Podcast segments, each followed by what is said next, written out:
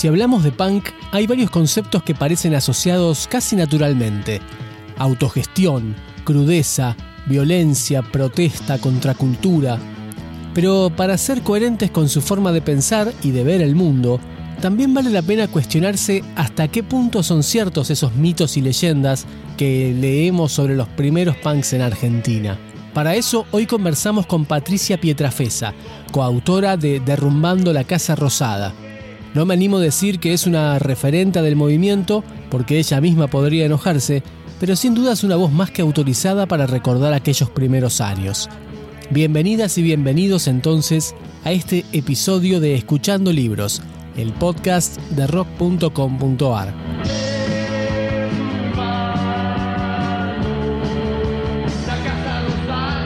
Pat, muchas gracias por acceder a esta nota. Vos sos eh, una de las autoras de este libro, particularmente del capítulo dedicado al Festipunk de la Boca, pero antes de entrar en eso puntualmente me gustaría comenzar preguntándote por las mujeres en el punk, porque mm, da la sensación, leyendo el material que hay sobre la época, que no eran muchas. De hecho, en el libro, por ejemplo, casi que se menciona a Trixie y a vos y no muchas más. ¿Era un ambiente muy marcado por la presencia masculina? Diciendo, eh, me parece primero que primero me parece que todas las áreas de la vida están visibles mayormente por varones porque es la forma en que ha sido organizada la sociedad en la que vivimos mostrar eso. Y entonces lógicamente por una cuestión de horrible de educación y de costumbres, las no solamente mujeres, sino personas que no fueran varones, se nos ha dificultado mucho el acceso a diferentes cosas desde tu casa, tipo, no, vos no podés porque tu hermano puede, pero vos no, los varones pueden, pero quienes no son varones no, etcétera. Todo eso que nos marcó tanto a, las personas más grandes, también por suerte ahora está cambiando bastante.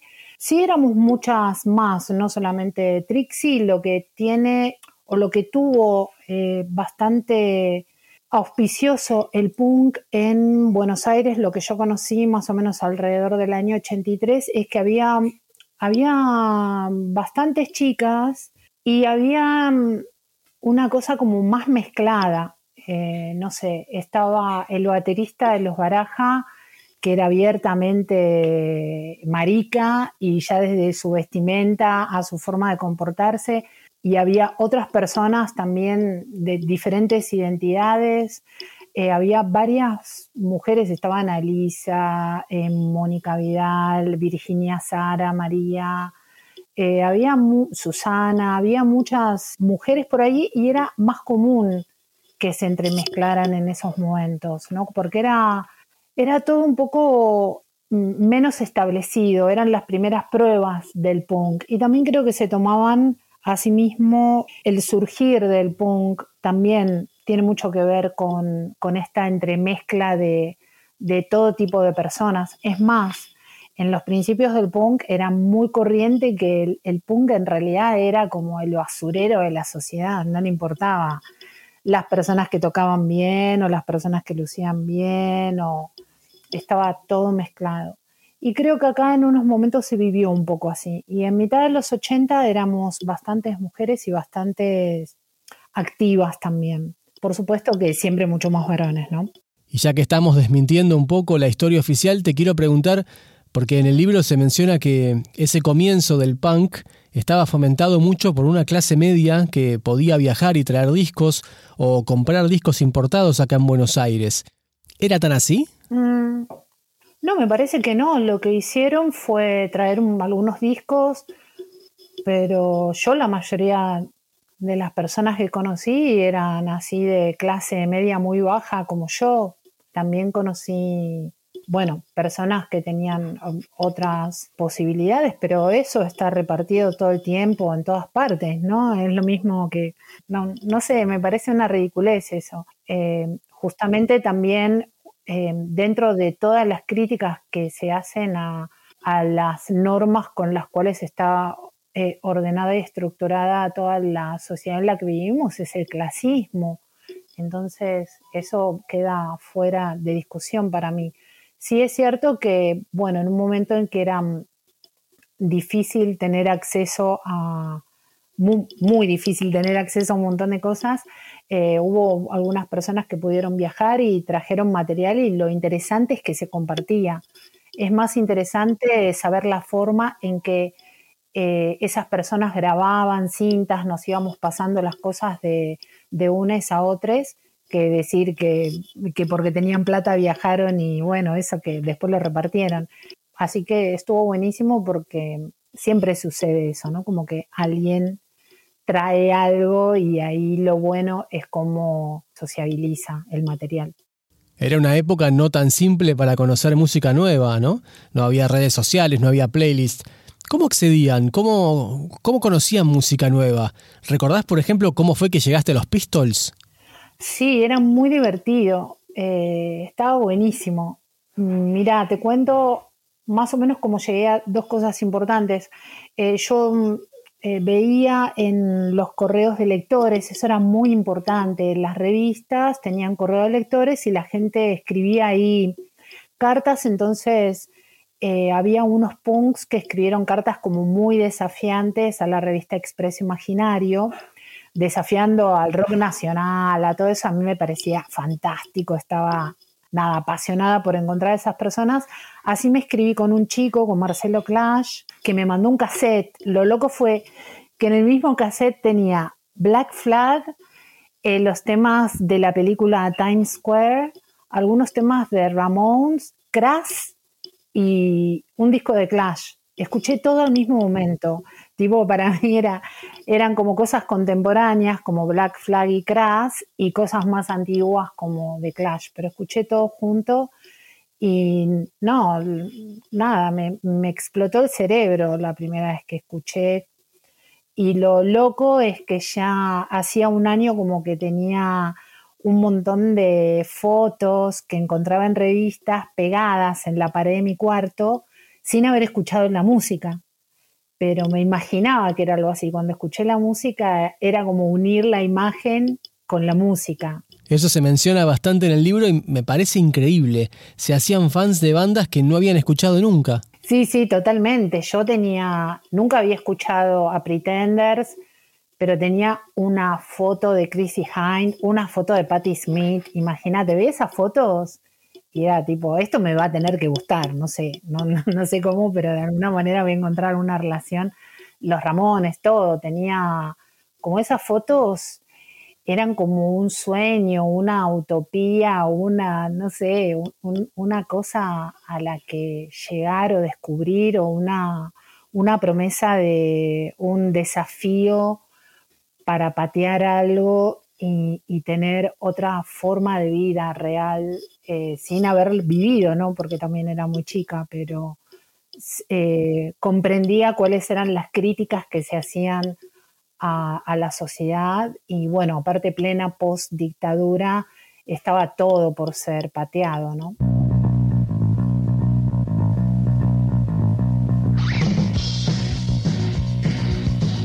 Derrumbando la Casa Rosada, mitos y leyendas de los primeros punks en la Argentina, fue editado por Piloto de Tormenta y en sus páginas, además de Patricia, aportan textos Adriana Franco, Alfredo Sainz, Diego Ladrón de Guevara, Leandro Uría, Marcelo Pocavida y Daniel Flores.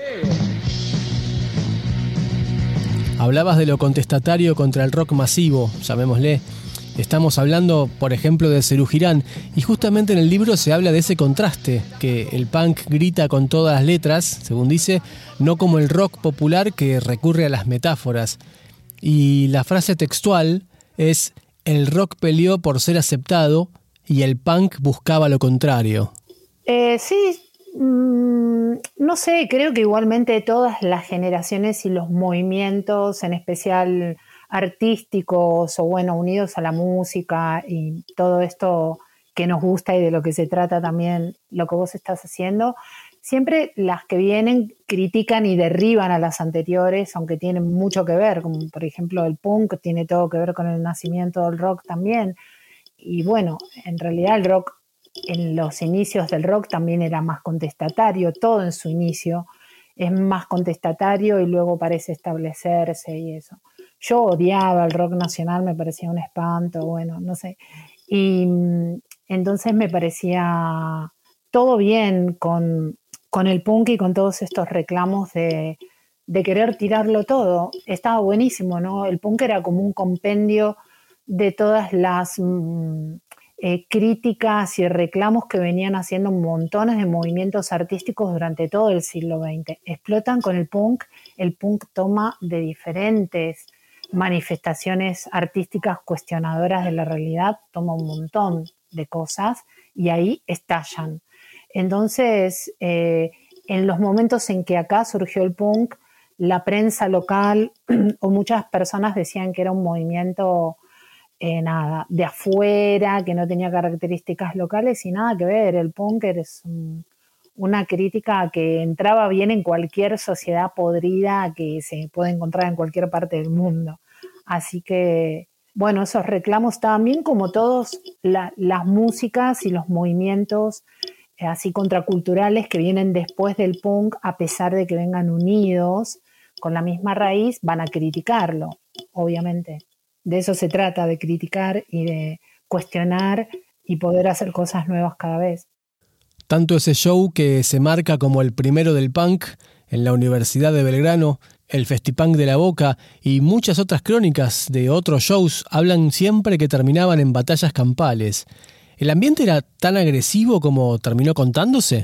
Sí, la verdad que sí. El recital de la boca es muy importante y yo elegí contar ese recital porque es el primer festival de una cooperativa que armamos, eh, que instigué con mi amigo de esos momentos, Gary Durana, el guitarrista de Mutantes del Caos. Convocamos a armar una cooperativa de bandas porque queríamos armar un sello entre bandas. Eh, mirá qué tan diferente que era todo que nuestro plan era juntar dinero para grabar un cassette compilado de las bandas que éramos al momento. Entonces ese era el objetivo de la cooperativa de bandas punks independiente. Y ese fue el primer recital. Y mm, tuvo muchas eh, muchas características importantes ese recital, pero lo que me preguntás de la violencia, eh, sí, fueron, no sé, la verdad que hasta hace relativamente poco eh, determinados recitales terminaban siempre muy violentos. Es más, el último recital muy violento en el que estuve, en los 2000 también tuve una etapa muy violenta cuando tocaba con She Devils y hasta el 2004, que fue el recital, uno de los recitales más violentos que estuve en el tío Bizarro. Pero sí, ahí tenían la característica que no solo era la violencia, en e, el, caso del recital de la boca, no fue violencia generada entre les asistentes, sino que fue em, que vino gente de la hinchada de, del equipo de fútbol de Boca porque al ver tantas personas raras como imagínate lo que era ver a punks viniendo de distintos lugares del 2 de mayo de 1986 a la calle Almirante Brown y Perito y Benito Pérez Galdós en la boca era como algo rarísimo y, y algo que solía suceder en ese momento que eh, que, te pegaran por, ser así, por ser diferente, ¿no? O te llevaba la policía, o te pegaba la gente, o te denunciaban los vecinos, o te echaban de tu casa, una cosa así. Era como una constante. Sí, siempre terminaba todo mal. No, no hay un solo recital que pueda recordar que haya terminado bien metiéndonos de lleno en ese festipunk que evidentemente marcó un antes y un después, y no solamente para el punk, sino en general para la música, ¿no? Por cómo se organizaron en la cooperativa, cómo buscaron sumarse entre las bandas para pelear por un espacio que tenían que ganarse entre todos. Si fuera una película, ¿qué imágenes veríamos? ¿Cómo, cómo era el lugar? ¿Cuánta gente había? Mira, el lugar es una belleza, todavía está. Eh, se trata del Salón Verdi de la Boca. En ese salón tocó desde Gardel, a Sumo había tocado también. Y es, es hermoso, es hermosísimo. Después hicieron, bueno, siempre hubo recitales de rock en ese em, teatro. Lo que estaba bueno y lo que buscábamos con la cooperativa era, en un principio, alquilar clubes de barrio en Capital, así arrancamos, que nos alquilaran también con las instalaciones de la barra para poder ahí organizar una barra y sacar dinero y bueno, para juntar más para este objetivo que yo decía del sello independiente. Lo curioso es que es el primer recital que reivindica los eslóganes tan pegados al punk, como es hacerlo un mismo o eh, autogestivo. En ese momento en este momento la palabra puede parecer hasta, no sé, antigua, muy clichada, pero en ese momento eran palabras que para nosotros eran como un sueño, una, algo a lo que llegar y había que llenar de significado esas palabras. Y ese es el primer recital que se reivindica como autogestivo y en la ética de el llamado en ese momento do it yourself o bueno, hacerlo uno mismo. Entonces en eso es importante y también porque practicamos de que todas las bandas estuviéramos involucradas, cobrar la entrada, atender la barra, que todos los que tocábamos estuviéramos cumpliendo un rol distinto em, durante la noche. Y así fue. Eh, y también es importante porque fue el primer festival donde hubo un buen puesto feria de publicaciones que luego se volvió una cosa muy común, pero que hasta ese momento no lo era.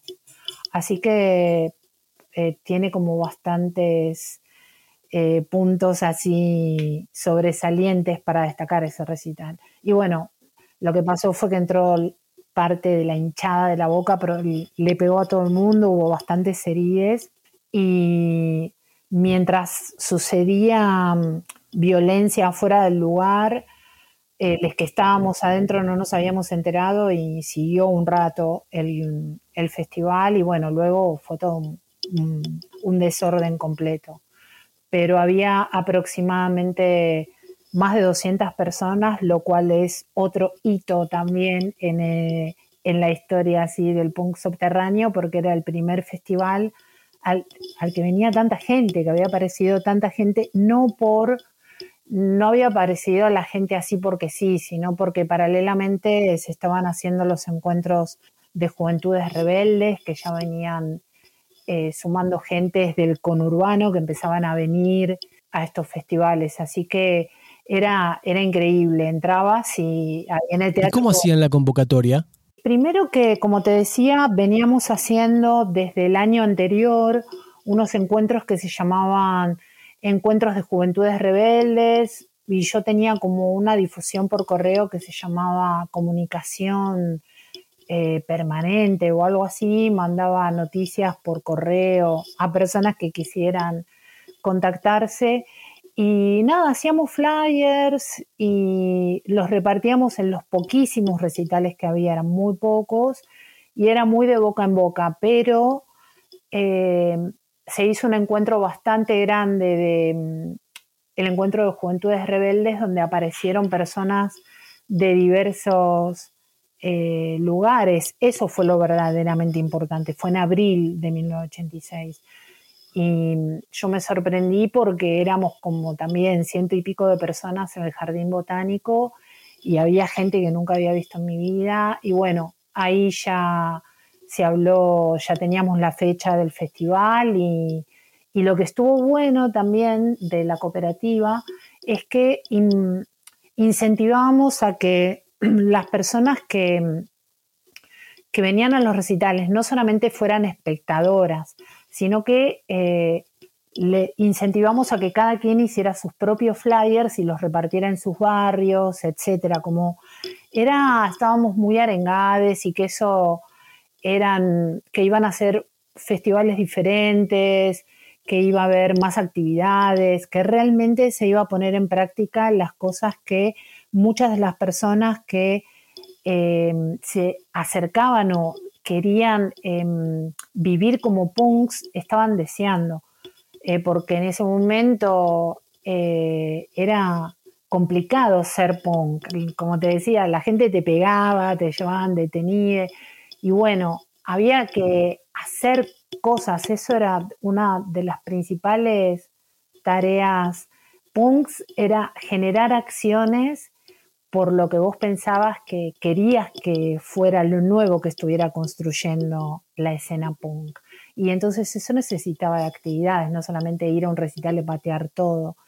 Eh, y estos festivales propugnaban eso. Entonces mucha gente se hizo muy, muy de boca en boca y de la gente mm, pegaban flyers por sus barrios. Fue increíble lo que pasó entonces así fue como que llegó mucha gente. Vos tocaste con Sentimiento Incontrolable. Sí, yo es la primera banda que armé, Sentimiento Incontrolable, y sí, toqué y obvio toqué y estaba en, la puerta. ¿Y qué te acordás de aquella noche? Y es todo lo que dije recién, porque yo estaba medio en la parte más activa de la cooperativa. Yo tenía que estar desde la entrada hasta la barra, había estado todo el día consiguiendo las cosas necesarias para montar el lugar. Y también otra cosa que hice fue escribir carteles enormes donde estaba anotado cuánto había salido el local, cuánto habían salido las cosas que gastamos. Había hecho carteles enormes para pegar en la entrada del Salón Verdi, donde decía que estaba prohibida la entrada a periodistas. No, no, tuve, tuve muy ocupada todo durante todo ese recital. Creo que toqué también. sí, dicen que sí. Y también está la anécdota, hasta qué punto es cierta, que vos renunciaste a esa banda en el medio de un show, que te bajaste del escenario. Sí, pero fue en otro. En, eh, otro. claro, ese mismo año, eh, luego ya em, estaba el grupo Antihéroes, donde tocaban em, dos o tres chicos em, de ascendencia polaca que tienen en Valentina Alcina y por ahí hay como eh, bastantes eh, asentamientos de, históricamente de comunidad polaca y estaba el club La Polonesa, que era alucinante, hermoso. Ellos me lo hicieron conocer y bueno, hubo dos festivales más que sucedieron ahí. Sí, en uno de esos festivales me fui de mi propia banda, dejé mi propia banda en el escenario. Una actitud punk bien explícita, ¿no? Sí, Sí, sí, me fui en el medio del show y también fue muy punk dejarle todas mis letras, el nombre de la banda, etcétera, y que lo siguieran haciendo como quisieran. Pero sí, fue, fue así.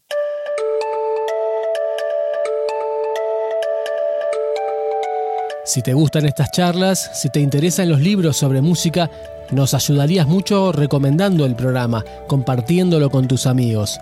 Como te pedimos siempre, la única forma de vencer a los malditos algoritmos es que nos ayudes a difundir. Podés encontrar este y todos los demás episodios en escuchandolibros.com.ar. Podés seguirnos en Spotify o en la plataforma en la que nos estés escuchando ahora. Muchas gracias por estar ahí. Seguimos con la charla.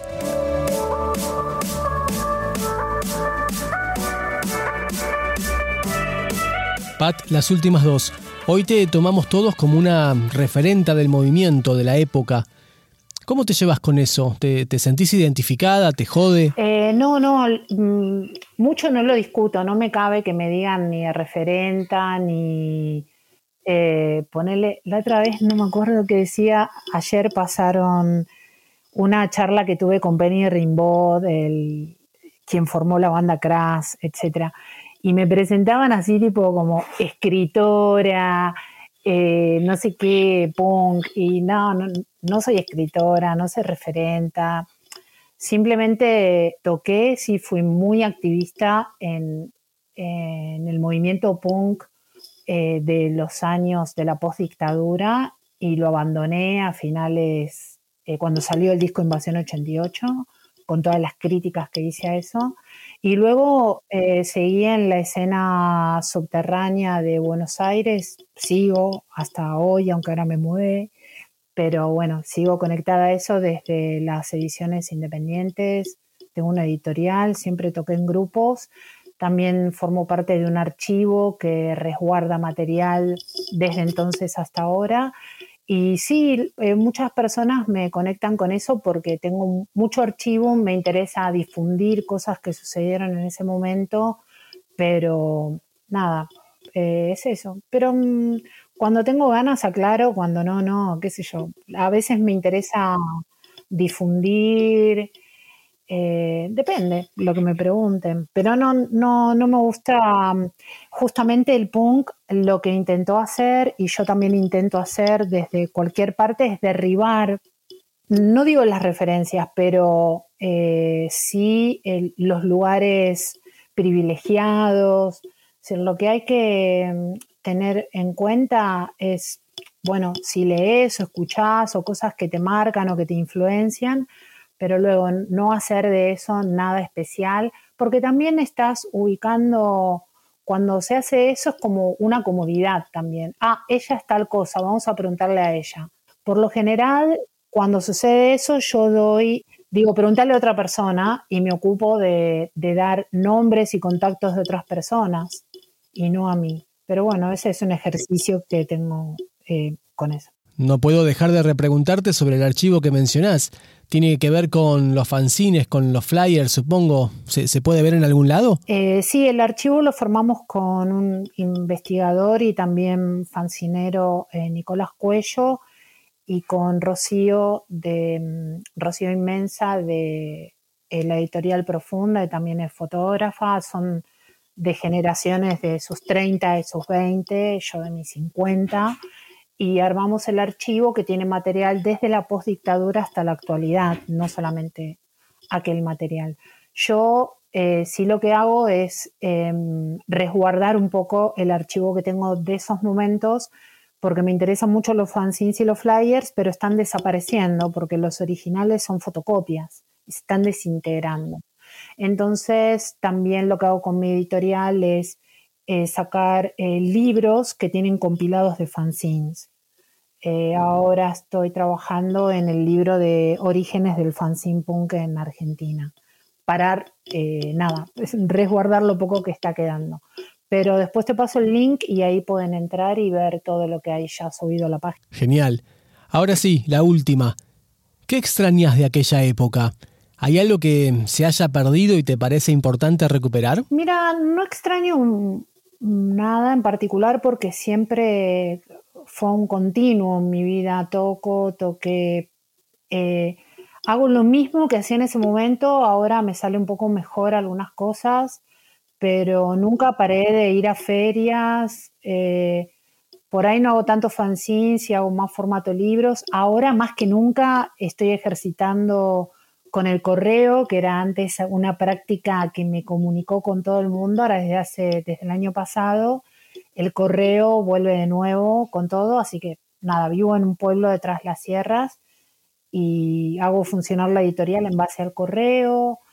Eh, no extraño, así, no extraño porque lo viví muy a full, qué sé yo, cada momento tiene sus, sus etapas y sus eh, cosas por descubrir y hago muchas cosas con referencia al pasado, pero no como con nostalgia, sino con...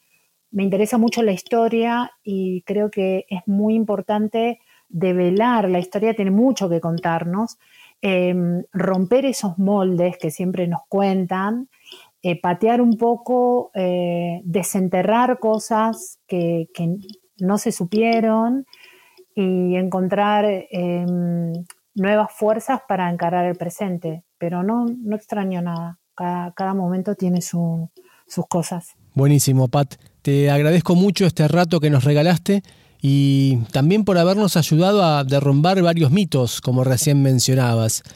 Uno a lo mejor tiene prejuicios o da por sentado o ha leído incluso que las cosas fueron de tal forma y no siempre fue así, ¿no? Por eso nada mejor que recurrir a alguien de primera mano, más allá de si sos referente o no, pero que estuviste ahí y entonces no hay duda de lo que viviste. Eh, sí, está buenísimo. Como te decía, me apasiona la historia y mm, me parece que todo esto también lo que hace es que cada persona tiene sus historias por contar y eso derriba también el concepto hegemónico de la historia que nos quieren contar y que siempre nos contaron. Entonces es muy bueno practicar, seguir practicando la oralidad y estos relevamientos así que estás haciendo, que es hablar con personas, eso siempre va a aportar y nada, me parece que el mayor aporte que tienen es, seguir dando incentivos para, para saber que siempre hubo gente cuestionando el orden y bueno, eso va a continuar. y que nunca se termina de contar una historia, por más que haya mucho material ya escrito al respecto. No, nunca, porque por lo general el exitismo y el, no sé, a veces todos quieren seguir contando la misma historia. Bueno, no, la historia no fue tan así, porque así no fue nada de la historia. Entonces imaginemos cuál es la historia hegemónica que nos han hecho creer. Eh, si nosotros en nuestro pequeño underground tenemos estos descubrimientos que se pueden hacer en una charla como la que estamos teniendo ahora, imagínate lo que debe ser la historia grande. Eh, así que, no, sí, yo un poco eso. Eh, hace poco hice una charla justamente sobre, sobre esos mitos, como tomar cinco momentos random de, de nuestra historia contracultural underground y derribar unos supuestos que había que se habían creado, construido sobre eso. Es más cómodo también para las personas que, que relatan ya ponerte en una casillita. Ella hacía esto, no, no sé, te dijeron eso, pero no eras. Pat, muchas gracias. Gracias a vos, saludos, gracias a todos.